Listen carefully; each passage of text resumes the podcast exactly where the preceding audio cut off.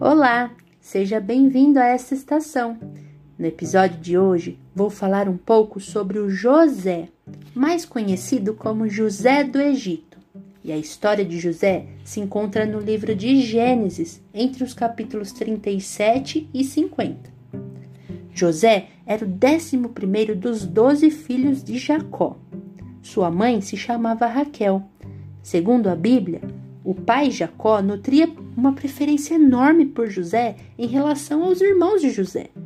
Jacó estimava tanto José que um dia até o presenteou com uma roupa diferenciada, uma túnica de mangas compridas. Essa roupa deu o que falar e custou a José um preço bem alto.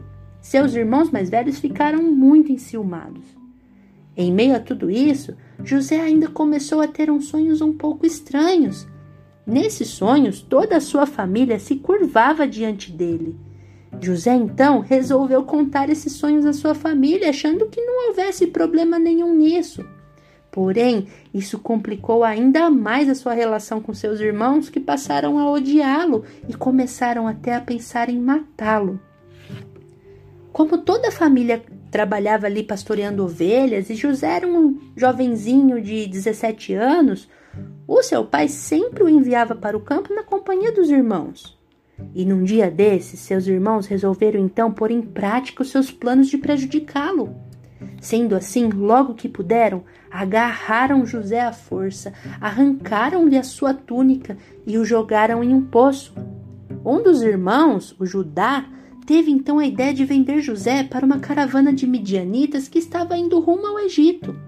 E os irmãos concordaram, e então por vinte moedas de prata José foi vendido como escravo para o Egito. Para justificarem ao pai a ausência de José, os irmãos mataram um bode, recolheram um pouco do sangue e com ele mancharam a túnica de José, que estava com eles, para que o pai pensasse que algum animal selvagem o havia comido.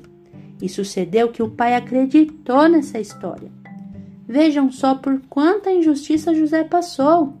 Mas isso não afetou seu comportamento. Após chegar ao Egito como escravo, ele logo se tornou o servo mais confiável de seu senhor Potifar. O seu comportamento honesto o fez alcançar o cargo de responsável por toda a propriedade de seu senhor. José chegou a ser uma espécie de mordomo daquela casa, e segundo a Bíblia, Deus o abençoava em tudo o que fazia. Mais tarde, a esposa de Potifar ficou admirada com a beleza de José e tentou seduzi-lo. Mas José, firme na sua fidelidade ao seu Senhor e a Deus, resistiu a ela. E por conta disso, ela o acusou injustamente de assédio.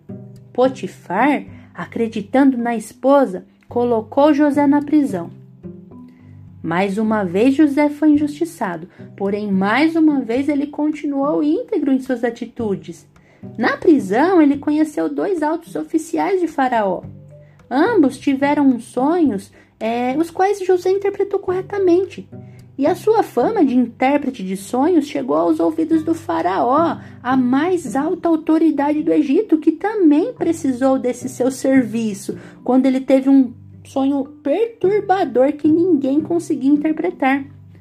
O faraó ficou tão admirado com essa habilidade de José de interpretar sonhos que confiou a ele um cargo altíssimo no Egito, o cargo de governador. O José então passou a ser o braço direito de Faraó. Vejam só, mais uma vez Deus abençoou José por sua integridade. E a história não acaba por aqui. Depois de um tempo, José teve a oportunidade de rever seus irmãos e de se vingar.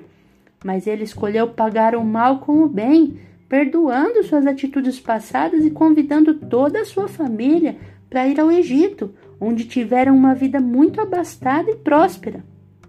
Apesar do erro dos irmãos contra ele, José demonstrou grande graça ao perdoar-lhes e dividir com eles as bênçãos que recebera no Egito. Essa história tem muitos detalhes que não cabem aqui em poucos minutos. O nosso foco aqui é evidenciar a fidelidade de José a Deus em todas as situações. Ele não reclamou, mesmo sendo injustiçado. Vejam só que paralelo interessante. José agiu como Cristo, que também foi fiel e obediente a Deus, mesmo diante de tantas injustiças. José procurou fazer o melhor que pôde, tanto nas, em altas posições, como lá na casa de Potifar, ou como governador do Egito, quanto em baixas posições, como quando esteve na prisão. Essa história nos serve como um bom exemplo do que agrada ao Senhor, que possamos ser fiéis a Deus em qualquer tarefa que temos para fazer, seja ela mínima ou grande, assim como fez José.